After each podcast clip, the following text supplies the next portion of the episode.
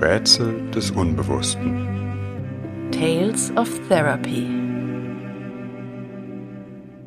Tom. Therapie mit einem Narzissten. Dritter Teil. Die Wände werden dünner.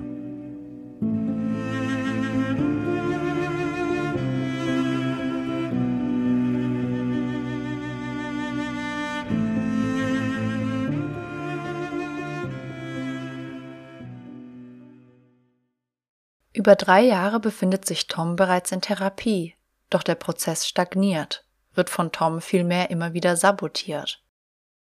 Eine wirkliche Veränderung zeichnet sich bislang nicht ab und der Therapeut beginnt zu zweifeln, ob er seinem Patienten wirklich helfen kann. Am scheinbaren Tiefpunkt der Therapie angekommen, gelingt es beiden doch noch, in einen bedeutungsvollen Kontakt zu kommen. Der therapeutische Prozess nimmt an Fahrt auf, für Tom und seinen Therapeuten aber bald schon in einen Strudel, der beide in noch tiefere Abgründe zu reißen droht. Wie bei allen Fallgeschichten beachtet vor dem Hören bitte die Hinweise in den Show Notes. Eine Nachbesprechung, in der wir die Hintergründe des Falls diskutieren, findet ihr auf unserer Förderplattform Patreon. Weitere Infos hierzu sind im Anhang der Folge zu finden. Doch nun zu Teil 3 unserer Fallgeschichte. Über drei Jahre arbeiten Tom und ich nun schon zusammen. Wir haben zwar im bürokratischen Sinne keinen äußeren Druck, etwa durch ein begrenztes Stundenkontingent der Krankenkassen, Tom zahlt die Stunden nach wie vor selbst. Dennoch frage ich mich in dieser Zeit immer mehr, ob die Therapie Sinn macht. Zwischen Tom und mir hat sich eine mehr oder weniger vertrauensvolle Beziehung entwickelt. Tom berichtet offen über die Konflikte seines Alltags. Auch ist das Ausmaß seiner Destruktivität für mich verständlicher geworden. Aber ändert sich dadurch etwas für Tom? Ohne Zweifel, therapeutische Prozesse können gerade bei gravierenden strukturellen Schwierigkeiten langwierig sein. Aber sollte man nicht wenigstens kleine Fortschritte sehen? Hier und da nimmt Tom etwas von dem auf, was ich sage, kehrt etwas aus der Therapie in seinem Sprechen wieder. Etwa kann er den Gedanken annehmen, dass er eigentlich eine sehr sensible Seite hat, sich nach Nähe und Geborgenheit sehnt. Aber ein wirklich reflexiver Raum ist nicht entstanden. Eine wirklich tiefgreifende Veränderung ereignet sich nicht. Tom gerät nach wie vor in dieselben Konflikte. Immer wieder kommt er mit ähnlichen Problemen, auf die ich mit ähnlichen Interventionen reagiere. Aber das meiste prallt irgendwie an Tom ab. Ich muss bereits eine lange Zeit aushalten, nicht zu wissen, ob unsere Arbeit irgendwohin führt. Wird da noch etwas kommen oder geht es immer so weiter? Fast nie kommt er, wie andere Analysanten, mit dem Satz in die Stunde, ich habe noch einmal darüber nachgedacht, was Sie in der letzten Stunde gesagt haben, oder das Thema der letzten Stunde hat mich noch beschäftigt, oder wird auf eine andere Weise fühlbar, dass Tom etwas aus den Stunden in seinen seelischen Stoffwechsel einspeist, mit der Therapie arbeitet? Normalerweise vergisst er, worüber wir in der vorigen Stunde gesprochen haben. Oder aber, wenn ich mich bemühe, den Faden aufzugreifen, memoriert er das Thema der letzten Stunde, gibt den Wortlaut wieder wie bei einer Prüfung, was natürlich keine innere Auseinandersetzung bedeutet. Die Therapie ist wie ein Hase- und Igelrennen oder eine Sisyphusarbeit. Jede Sitzung bemühe ich mich aufs Neue, den Faden wieder aufzunehmen, seine Gefühle und inneren Konflikte zu deuten. Und immer wieder lässt er den Stein den Berg runterrollen. Als wäre die Therapie eine Art Wettkampf, bei dem der eine gewinnt, der andere gedemütigter Verlierer ist. Und Tom lässt mich ins Leere laufen, damit ich bloß nicht wichtig werde, damit ich bloß nicht über ihn triumphiere. Ich spreche ihn darauf an, aber er schützt Unwissen vor. Er könne sich eben nicht daran erinnern. Oder aber er korrumpiert psychoanalytische Begriffe, beginnt sich selbst zu deuten, als wäre er sein eigener Therapeut. Das muss ich verdrängt haben. Wenn ich doch einmal etwas treffe, was ihn berühren könnte, neutralisiert Tom meine Deutung, indem er sie sich aneignet, nach dem Prinzip, ja genau, das meine ich ja, das habe ich ja schon immer gesagt. Worauf das Gesagte meist folgenlos verpufft. Es kann nichts von mir kommen, was nicht er schon in sich hat, die traurige Prämisse der narzisstischen Einsamkeit. Aber man kann sich nicht selbst befruchten, wenn man nicht ein Gott ist, nichts Neues aus sich selbst herauszeugen. Das Neue, in diesem Sinne Fruchtbarkeit, entsteht nur, wenn man das andere in sich hineinlässt. Manchmal merke ich, wie ich innerlich kapituliere, die Stunden einfach über mich ergehen lasse, die Zeit absitze. Oder aber ich werde ärgerlich und konfrontativ, will ihn zur Einsicht zwingen, ihm meine Interventionen in den Hals stopfen. Erinnern Sie sich nicht, darüber haben wir doch schon so oft gesprochen. Das haben wir gestern schon ausführlich behandelt, aber jetzt ist es, als hätten wir nie darüber gesprochen. Was Tom, wohl nicht ganz zu Unrecht, so auffasst, als wäre ich enttäuscht. In dieser Phase fällt auch eben jener Satz. Was haben Sie denn? Sie machen eben Therapie mit einem Narzissten. Womit Tom sogar seine eigene vermeintliche Diagnose gekapert hat, für seine Abwehr benutzt, im Sinne, ich weiß schon, was du über mich denkst, du kannst mir nichts Neues erzählen, Du bist mit deinem therapeutischen Latein am Ende. Er triumphiert, wenn ich ärgerlich werde, als hätte er mich endlich aus der Fassung gebracht. Zugleich wirkt er dabei vollends verzweifelt. In einer ruhigeren Minute denke ich, hat Tom nicht irgendwo auch recht? Liege ich mit meinen Verstehensversuchen nicht völlig daneben, laufen meine Deutungen ins Leere, weil ich nur glaube, etwas zu verstehen? Was hilft ihm meine Wahrheit, wenn er es nicht mit seiner Wahrheit verbinden kann.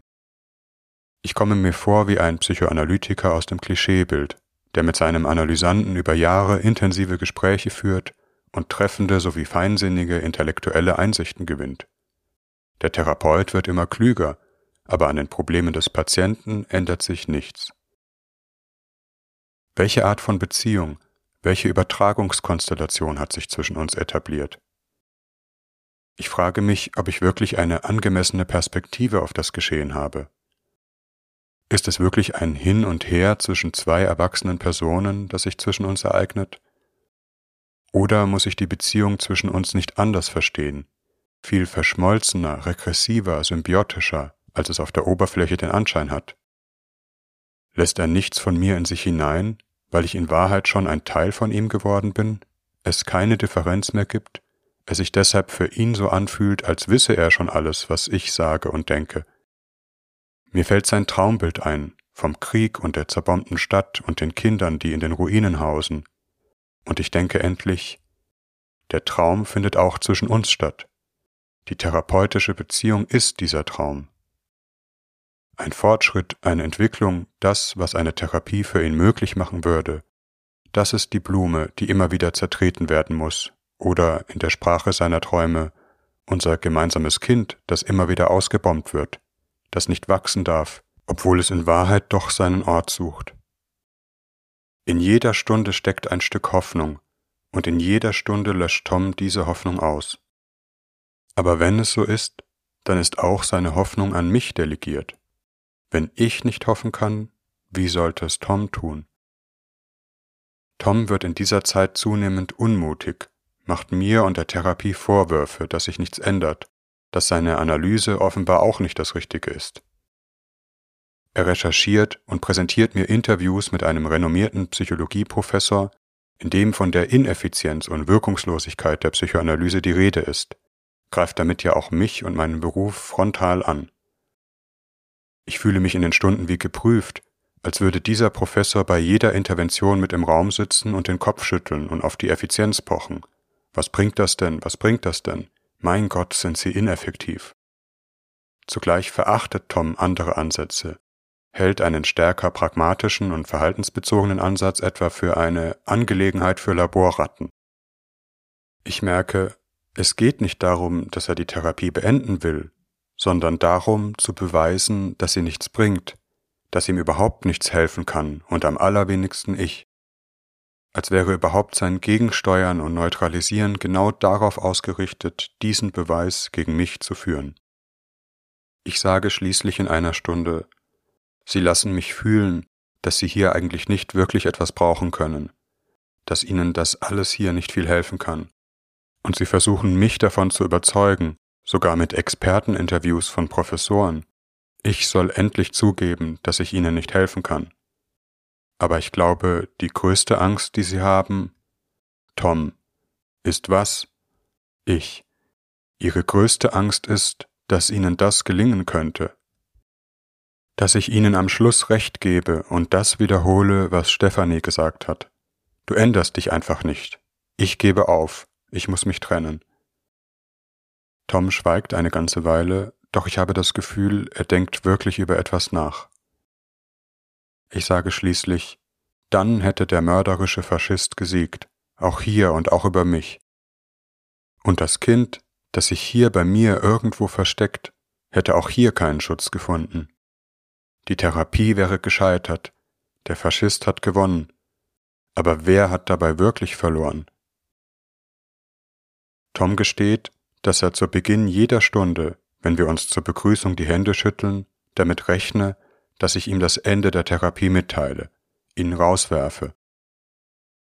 Wieder kommen wir auf das Bild vom Therapiebeginn, auf den Ekelschleim aus Ghostbusters, den ich am besten wegsauge. Mit dem Ekelschleim ist er selbst gemeint. Ich sage, Sie erwarten, dass ich mich angewidert abwende von Ihnen. Tom, und das wäre ja nur richtig so.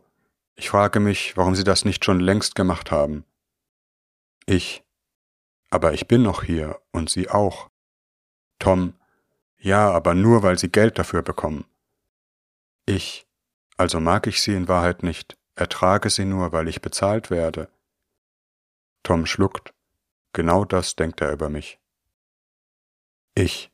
Und das Schlimmste ist, dass Ihnen das etwas ausmacht, weil ich Ihnen doch etwas bedeute. Wieder gibt es ein langes Schweigen.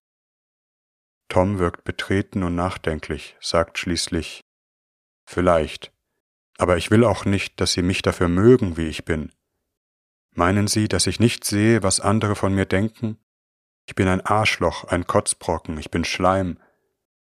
Ich, ich soll Ihre hässliche Seite sehen und nicht etwas Schlechtes gut nennen, nur weil Sie mich dazu manipuliert haben. Dann hätten Sie mich mit Gewalt gezwungen, bei Ihnen zu bleiben. Ich bleibe nur, weil sie zahlen oder weil sie anders Macht über mich ausüben, so wie bei Stefanie. Auch dann hätte der faschistische Mörder gesiegt, und ich bin seinem Gesetz unterworfen. Wieder ein Schweigen, in das ich nach einer Weile sage, was Sie sich nicht vorstellen können, ist, dass ich bei Ihnen bleibe, obwohl ich mit klaren Augen sehe, was Sie machen. Tom, ja, warum machen Sie das? Nicht für Geld? Dann, weil sie so gnädig sind, so ein toller, hilfsbereiter Mensch? Ich, das wäre die sichere Lösung, weil ich Geld will oder meine private Helferneurose befriedige. Was viel gefährlicher wäre, dass ich mit ihnen weiterarbeite, weil ich den kleinen Jungen gesehen habe, um den es geht. Und der sehnt sich so sehr nach einer Berührung und streckt seine Hand nach mir aus, auch wenn sie es nicht zulassen wollen. Tom fällt zunächst wieder in Schweigen. Doch anders als sonst so häufig wird spürbar, dass sich etwas in ihm verschoben hat, er sich vielleicht sogar von mir hat berühren lassen? Tatsächlich zeigt sich Tom in den nächsten Wochen von einer weicheren, zugänglicheren Seite. Der Faschist hat sich jetzt als Metapher etabliert, wird so etwas wie ein Bezugspunkt, auf den wir uns verständigen können. Tom selbst kommt immer wieder darauf zurück, wenn er nach einem herablassenden Redeschwall sagt, na ja, jetzt mache ich wieder den Faschisten, was bedeutet, dass ein Stück Bewusstsein entstanden ist. Es ist, als würde sich Tom das erste Mal überhaupt Gedanken über unsere Beziehung machen. Mir scheint, in ihm ist wie ein Flackern der Hoffnung der Gedanke wach geworden, dass ich etwas an ihm mögen könnte. Es entsteht etwas beinahe kindlich Anschmiegsames, zugleich in manchen Momenten fast etwas Übergriffiges, wenn Tom mich manchmal aus Versehen duzt, vielleicht so sehr von dem Wunsch beseelt, die Grenzen zwischen uns aufzuheben. Ich habe manchmal die Gegenübertragungsfantasie, dass er mir zu Beginn der Stunde in die Arme fallen und mich nicht mehr loslassen wird. Ich habe das Gefühl, er ist in diesen Momenten äußerst verletzbar. Ein missverständliches Wort eine Bemerkung, die etwas reflexiven Abstand zwischen uns bringt, würde ihn zutiefst enttäuschen und kränken. Dann wieder ist Tom abweisend und verächtlich wie je oder verharrt in den Schilderungen aus seinem Berufsleben, wie um nach Momenten der empfundenen Nähe wieder Abstand zwischen uns zu setzen. Doch zum ersten Mal, es ist nun das vierte Jahr der Behandlung, kann Tom wirklich zugestehen, dass er gerne kommt, dass er mich vielleicht sogar gerne hat und dankbar ist, dass ich ihn nicht aufgegeben und vor die Tür gesetzt habe. Ein Zeichen, dass sich die therapeutische Beziehung intensiviert, ist auch, dass ihm die Urlaubspausen schwieriger fallen. Nicht, dass er einräumt, mich zu vermissen. Er meint vielmehr, in meiner Abwesenheit gar nicht an mich zu denken, sich lieber auf etwas anderes zu konzentrieren, in der Arbeit Dinge nachzuholen. Aber gerade das fällt Tom nun zunehmend schwer. Ihm geht es schlechter in den Pausen, er wird krank, bekommt Kreislaufprobleme oder Sehstörungen, die sogar eine Abklärung im Krankenhaus notwendig machen. Oder aber er fällt in tiefe Löcher, brütet die Zeit vor sich hin, ist erschöpft. Manchmal berichtet er nach Urlaubsunterbrechungen auch von einer Fresssucht, von der er so getrieben wird, dass er in mehreren Nächten mit dem Auto zu McDonalds gefahren sei, alles Mögliche in sich hineingestopft habe, Hauptsache Trash Food. Er fühle plötzlich eine unstillbare Gier, die sich auch nicht durch einen Burger stillen lasse. Einen Zusammenhang mit der Therapieunterbrechung streitet er aber vehement ab, sieht die Problematik ganz körperlich verursacht. Zu viel Stress gehabt in der letzten Zeit, das pumpt den Körper leer, und ich muss dann halt nachtanken. Tatsächlich kann Tom diesen Zusammenhang, sich leer und schlecht zu fühlen, weil eine wichtige Person nicht da ist, noch nicht fühlen oder eben nur auf einer konkret körperlichen Ebene fühlen. Sich leer fühlen, das heißt etwas fehlt, was man eigentlich braucht, das Fressen als Versuch, dieses Loch zu füllen, sich selbst, man darf diese Metapher wohl wortwörtlich verstehen, zu stillen, aber er wird dadurch nicht satt. Obwohl Tom noch kaum einen bewussten Zugang zu dieser Ebene des Empfindens hat, er meine Deutungen in diese Richtung mit einem Ah ja, könnte sein, auf das Gleis der Bedeutungslosigkeit schickt, es geschieht dennoch zwischen uns. Die narzisstische Abwehr, die Wand zwischen Tom und mir, bekommt über den Verlauf unseres vierten Therapiejahres zunehmend Risse. In dieser Zeit entsteht schließlich auf Toms Seite der Wunsch, sich auf die Analyse-Couch zu legen. Ich habe gelesen, dass Analytiker das so machen. Warum machen wir keine richtige Analyse? Ich will das mal ausprobieren. Ich bin nicht sicher, ob das eine gute Idee ist. Das Couch-Setting ist kein Heiligtum in der Psychoanalyse, in das man nach einer Bewährungsphase eintritt, um endlich richtig Analyse zu machen, sondern ein Hilfsmittel, das sich danach bemisst, ob es etwas Förderliches zum therapeutischen Prozess beiträgt. Ich habe das Gefühl, zu Beginn der Therapie wäre dieses Setting undenkbar gewesen hätte entweder in Abbruch oder in eine maligne Regression geführt, oder wäre von Tom völlig neutralisiert worden. Auch jetzt sehe ich es nicht ohne Bedenken. Das Couch-Setting bedeutet, dass ich als reales Gegenüber für Tom in den Hintergrund trete. Dies kann einerseits den Zugang zum eigenen Erleben fördern, die Pforte zu den inneren Objekten und der Welt der Fantasien weiter öffnen andererseits aber auch in etwas Haltloses führen, weshalb gerade bei strukturellen oder traumatischen Störungen Vorsicht geraten ist.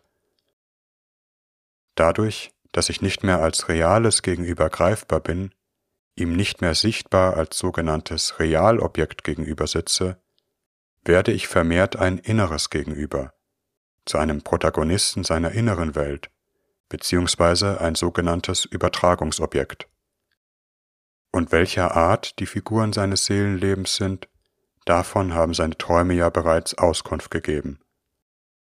Tom hat ohnehin Schwierigkeiten damit, andere Menschen ungetrennt von seinen eigenen Empfindungen und Fantasien zu betrachten. Sollte man das noch fördern? Drohte damit, dass der Kontakt zur Außenwelt ganz abreißt, die Horrorwelt seines Traumlebens auch nach unserem Therapieraum greift? Andererseits Geht dieses Anliegen nicht auch mit dem Wunsch einher, noch einmal anders mit sich selbst und mit mir in Kontakt zu kommen, mehr Kontrolle abzugeben? Vielleicht ist Tom bereit, einen größeren Zugang zu seinem eigenen Erleben zu gewähren. Wir besprechen sein Anliegen eine ganze Weile, einigen uns schließlich darauf, es einmal auszuprobieren.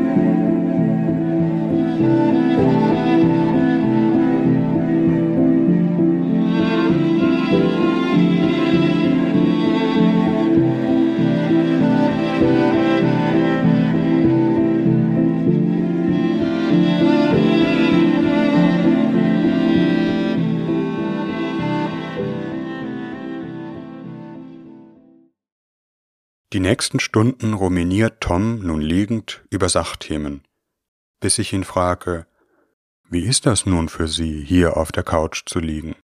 Tom, ist eigentlich nix anders. Schweigen. Tom, naja, komisch ist es schon.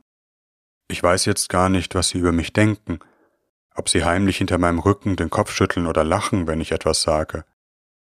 Ich, das können Sie jetzt nicht mehr sehen. Umso mehr müssen Sie darauf vertrauen, dass ich es nicht tue, dass ich Sie weiterhin ernst nehme. Tom, Vertrauen ist nicht meine Stärke, das wissen Sie ja. Ich, ja, das weiß ich. Umso mehr weiß ich auch, was das für Sie bedeutet, sich dem auszuliefern. Der intensivierte Kontakt mit der inneren Welt wird im Verlauf der nächsten Wochen immer mehr fühlbar nicht nur durch das Zaubermittel Couch, sondern weil das Hinlegen für Tom eine hohe Bedeutung hat. Er sich tatsächlich in eine wortwörtlich unterlegene Position begibt, was ja, wenn man das Gefühl hat, dabei nicht beschämt und niedergemacht zu werden, auch etwas Behütendes und Schönes haben kann. Für Tom aber, für den unten und oben eine so große Rolle spielt, ist es ein Wagnis. Tom beginnt, sich während der Stunden Szenen auszumalen, etwa wenn er fantasiert, was er in diesem oder jenem Moment am liebsten gesagt hätte. Er beginnt zu den Personen, die in seiner Innenwelt auf die Bühne treten, in direkter Rede zu sprechen, appelliert, bespricht, beschimpft die Menschen, als wären sie wirklich im Raum. Ich bin von Beginn an in Sorge, ob diese Innenwelt nicht übermächtig wird. Andererseits wirkt er nun viel lebendiger, der emotionale Kontakt gewinnt an Unmittelbarkeit. Eigentlich gibt es einige positive Bewegungen in dieser Therapiephase. Aber, auch das werde ich aus dieser Behandlung lernen, gerade das Hilfreiche kann bedrohlich werden. Tom berichtet davon, dass er im Alltag unaufmerksam wird. Beinahe baut er einen Unfall im Straßenverkehr, der fatal hätte ausgehen können. Immer öfter spricht er über gravierende Erfahrungen in der Stunde. Sein Sprechen fördert zunehmend traumatisches Material. Es ist nicht so, dass ich ihn danach frage. Im Gegenteil, ich habe eher Sorge, dass es zu viel wird, dass er tatsächlich die Kontrolle verliert und einen Unfall baut, weil das, was er in den Stunden anrührt, zu überwältigend ist. Ich versuche, wie es im Therapeutenjargon heißt, am Ende der Stunde ein wenig den Deckel drauf zu machen.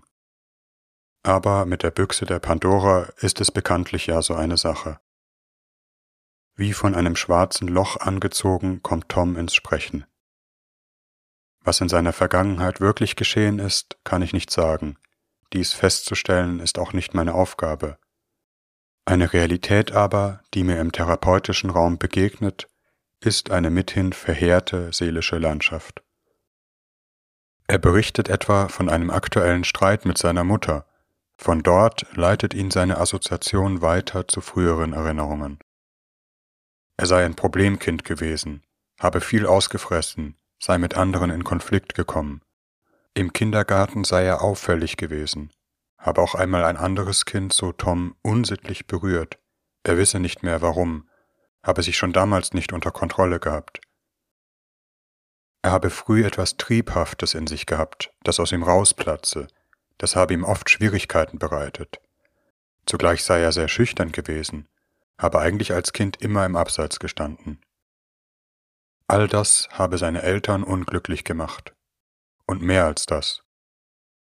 Die Schläge, die er in seiner Kindheit bezogen hat, waren wohl mehr als nur ein paar Ohrfeigen, aus denen er etwas für das Leben gelernt habe, wie er zu Beginn der Therapie einmal meinte. Auf der Couch steigt ihm das Bild des Vaters vor Augen, sein beflissener Eifer, sein rotes Gesicht, wie er den Gürtel aus seiner Hose zieht, mit dem er Tom gleich verprügeln wird. Immer im Wäscheraum, vielleicht, wenn man dort keine Schreie nach draußen hört. Der Vater ist plötzlich nicht mehr nur eine abwesende Randfigur in seinem Leben, sondern bedrohlich, in Toms Schilderung geradezu sadistisch, zugleich eine Waffe in der Hand der Mutter. Immer wieder geht es um Situationen von existenzieller Beschämung. Die Mutter sei geradezu rasend geworden, wenn er sich als Kind in die Hosen gemacht habe, habe angeekelt geschimpft und ihn bloßgestellt.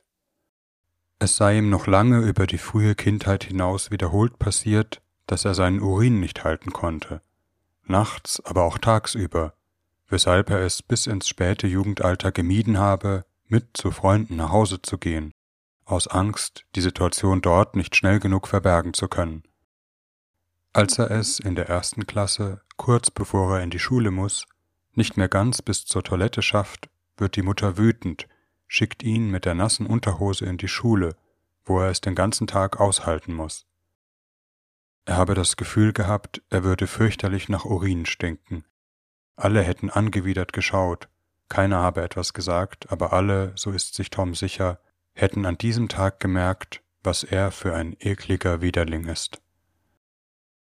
Der Ekelschleim, sage ich, hat eine Vorgeschichte. Wie müssen Sie sich geschämt haben an diesem Tag? Sie hätten mich besser erschossen an diesem Tag, als mich in die Schule zu schicken, sagt Tom.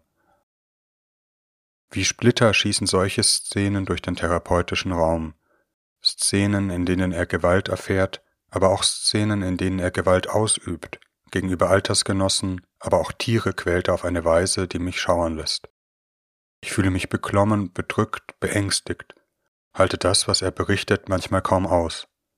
Nicht nur, weil ich Mitleid mit Tom habe, ich an den kleinen Jungen denken muss, einen Jungen, der eigentlich Angst hat, der aber zugleich etwas Mörderisches, Unberechenbares ausstrahlt. Es sind Schilderungen eines Gestern, aber in der Art, wie Tom sie berichtet, auf eine fast schaurige Weise gegenwärtig, als würde das, wovon er spricht, gerade jetzt geschehen. Vielleicht ein Zeichen dafür, dass es traumatische Fragmente sind, Splitter einer Seelenwelt, die einst zersprengt wurde und die seither ungebremst durch Toms Inneres jagen.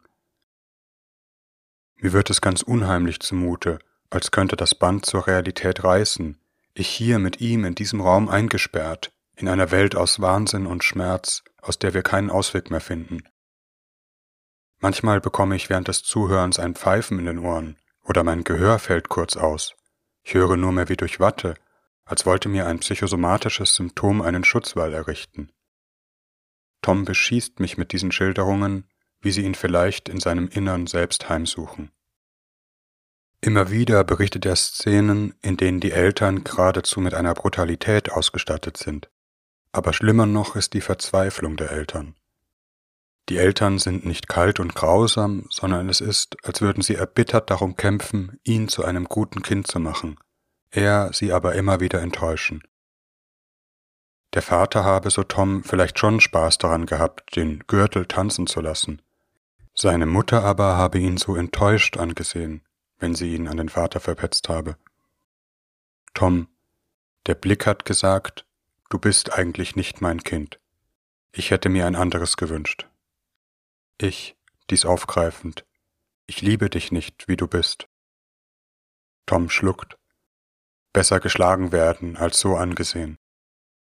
Ich, und noch besser selber zuschlagen, und sei es auf das Kind, das in ihnen ist. Dann müssen sie nicht das fühlen, was in diesem Blick liegt. Nicht geliebt zu sein, nicht das Kind zu sein, das sich die Eltern, seine Mutter gewünscht haben, scheint mir das schlimmste der vernichtenden Gefühle. Daraus leitet sich ab, ein Schleimwesen zu sein, eklig, Mist, den man wegsaugen muss. Ein Erwachsener kann sich vielleicht von jemandem abwenden, der einem kein gutes Gefühl gibt, schlecht fühlen lässt, einen mit überfordernden Erwartungen überzieht. Ein Kind hat keine Chance, ist existenziell auf seine Eltern angewiesen, kann nicht anders, als das Gesetz der Eltern zu übernehmen und sich zu eigen zu machen, die Spielregeln der Familie. Denn es wird immer um das psychische Überleben gespielt. Ich. Das Traurige ist, Sie sind gar nicht wütend auf ihre Eltern gewesen. Wie konnten sie auch, denn sie haben ihre Eltern ja zugleich dringend gebraucht. Sie haben sich selbst hassen gelernt. Bedeutsam scheinen mir zuletzt nicht die kränkenden und demütigen Szenen in Toms Geschichte allein, sondern auch das, wofür sie stehen. Eine fundamentale Beziehungsstörung, ein Verfehlen von Eltern und Kind. Es gibt Liebe und Sehnsucht in den Beziehungen, vor allem zwischen Mutter und Sohn, aber sie finden nicht zueinander. Die Mutter ist vielleicht zu sehr von eigenen Schmerz und eigenen Gefühlen der Minderwertigkeit verfolgt, um ein unvollkommenes Kind zu ertragen. Der Vater verschließt sein fühlendes Herz hinter den Wänden seines Geschäfts. Neben dem Gewaltsamen, das die Beziehungen in der Familie durchherrscht, entsteht in mir der Eindruck von einer großen Verlassenheit. Tom wächst mit dem grundlegenden Gefühl auf, nicht willkommen zu sein auf der Welt nicht gewollt, wie er ist, und tut alles, um sich von diesem Gefühl zu befreien. Das ist der seelische Raum, der niemals geöffnet werden darf, weil in ihm ein vernichtendes Selbstgefühl isoliert wird. Doch die Wände werden dünner, es geht ihm schlechter, ich habe das Gefühl, nicht nur aufdeckend, deutend arbeiten zu können, sondern auch stützend und vor allem schützend, ihn immer wieder, vor allem am Ende der Stunde, wieder zur Realität hin orientieren zu müssen. Etwa ihn fragen, wie er den restlichen Tag verbringt, wie er sein Wochenende gestaltet, wie er jetzt nach Hause kommt und so weiter. Tom berichtet von Träumen, die für ihn eigenartig realistisch sind. Er schläft etwa an einem Nachmittag auf der Couch ein, träumt, dass er auf derselben Couch aufwacht, weil das Telefon klingelt, ganz realistisch mit genau dem echten Klingelton, das Krankenhaus meldet sich, seine Mutter ist gestorben, nach einem Streit, den Tom am selben Tag tatsächlich mit ihr hatte. Er schreckt auf, ist in einem panischen Zustand, in dem er Wachen und Schlafen nur noch schwer unterscheiden kann, den restlichen Tag wie derealisiert, auch noch in der Stunde, von Angst und Schreckensvisionen, aber auch von suizidalen Impulsen beherrscht. Ein klassischer Psychoanalytiker würde vielleicht hierin einen Todeswunsch oder aggressiven Impuls gegen die Mutter sehen, im Angesicht der aufsteigenden Erinnerungen, einen aggressiven Impuls, den er zugleich mit extremen Schuldgefühlen gegen sich selbst richtet. Er hat sie umgebracht, nachdem sie sich so gestritten haben. Zugleich braucht er seine Mutter doch so dringend, hängt noch an ihr, als würde sie ihm im hohen Alter endlich das geben können, was er sich immer von ihr ersehnt hat. Er kann das Band nicht zerschlagen, auch weil es in Wahrheit etwas ist, das in ihm selbst geschieht, das, in einem Bild gesprochen, innere Mutter und inneres Kind miteinander austragen. Doch ich bin in dieser Phase der Therapie mit Deutungen sehr vorsichtig. Ich bin zudem weniger mit dem Inhalt des Traums beschäftigt als mit seinem überrealistischen Charakter. Seine Traumfunktion versucht, das, was an traumatischem Material in ihm virulent wird, einzubinden, seelisch zu verstoffwechseln, zu Traumbildern und damit integrierbaren psychischen Inhalten umzuformen. Aber das gelingt kaum noch. Traum und Wachen greifen ineinander über. Traumbild wird beinahe zur Wahrnehmung. Zwar hat das psychoanalytische Arbeiten zum Ziel, ein Stück der eigenen Geschichte noch einmal wiederzubeleben, sich dem Schatten der Vergangenheit zu stellen. Dies bedeutet, eine therapeutische Regression zu durchleben. Aber es geht gerade nicht darum, dass sich das Erleben wiederholt. Es soll vielmehr eine neue Erfahrung gemacht werden können, die nicht überwältigend ist, sondern bei der man sich sicher fühlt, weil man die Beziehung zum Therapeuten fühlen kann, die gerade in den schwersten Situationen Halt gibt. Doch wenn die Beziehung nicht sicher genug ist oder der andere wegrutscht, nicht mehr als haltgebend empfunden wird, dann kann die Begegnung mit der eigenen Geschichte geradewegs überschwemmend sein die Integrationskraft des Ichs überfordern. Geschieht das hier bei Tom? Die Realitätsprüfung, essentielle Funktion des Ich, scheint mir bedroht. Ich fürchte mich, dass Tom in eine maligne Regression gerät, also ein Wiedererleben, das nicht heilsam ist, sondern eine traumatische Qualität hat. Auch auf der Couch kommt er manchmal in einen somnambulen Zustand, spricht so, dass ich mir nicht mehr sicher bin, ob er klar orientiert darüber ist, dass das, was er erlebt, eine Erinnerung ist und nicht die Wirklichkeit, ob er überhaupt noch da ist und mit mir in Kontakt. Ich fordere ihn in solchen Momenten auf, sich aufzusetzen, mich anzusehen oder sich etwas zu bewegen. Sage, ich höre Ihnen zu bei dem, was Sie sagen, ich bin hier, was Tom hilft, sich wieder zu erden. Manchmal wird Tom wütend, wie in einem plötzlichen Umschwung extrem verächtlich, gegen die Welt, gegen sich, gegen mich, schreit beinahe auf der Couch, dass der ganze Dreck weg müsse, Liebe, Nähe, was einen schwach macht, dass man endlich eine Pille erfinden soll, die die Gefühle ausschaltet. Er wird wegen Kleinigkeiten gegen seine Frau wütend, dann aber wieder ganz kleinlaut und von Schuldgefühlen gemartert, reißt sarkastische Witze über die dummen Psychologen, die er im Fernsehen gesehen oder im Radio gehört hat. Doch seine Wut und Verächtlichkeit lassen mich jetzt nicht mehr unterlegen fühlen, sondern er tut mir eher leid, wie ein verzweifelter Versuch, ein hilfloses Aufbäumen der narzisstischen Abwehr, sich von den inneren Schlammfluten verletzter Gefühle und Sehnsüchte zu distanzieren, wieder die Kontrolle zu gewinnen, was ihm an dieser Stelle nicht mehr gelingt. Einmal sage ich, meine angsterfüllte Gegenübertragung aufgreifend, Sie haben so eine furchtbare Angst, dass all das wieder geschieht, dass Sie in all dem Schlamm versinken, und wieder ist niemand da, der Ihnen Halt gibt. Tom, hören Sie sich das doch an, mein ganzes Leben ist scheiße, meine Eltern scheiße, meine Kindheit scheiße, und am beschissensten von alledem bin ich selbst. Warum soll ich mich damit hier auseinandersetzen? Ich, weil es die Hoffnung gibt, dass nicht nur Scheiße in ihnen ist, sondern noch etwas anderes, etwas, das mir am Herzen liegt und das ich schützen will. Tom seine virtuellen Eltern anschreiend, Warum wart ihr so? Warum bin ich so? Ich. Sie fragen sich auch, bin ich so? Können Sie mir vertrauen oder werden Sie wieder so verletzt? Tom wird krank, fängt sich eine Erkältung nach der anderen ein, von der er sich kaum noch erholen kann. Er fehlt in der Firma, die, wie er mir jetzt berichtet, ohnehin große Schwierigkeiten hätte. Es handele sich auch um eine viel kleinere Firma, als er es mir am Anfang der Therapie geschildert habe. Jetzt stellt Tom seine Arbeit so dar, als wäre sie völlig nichtig und wertlos, eigentlich auch nur Teil des Ekelschleims. Tom schafft es nur noch mit Mühe, sein Alltagsleben aufrechtzuerhalten.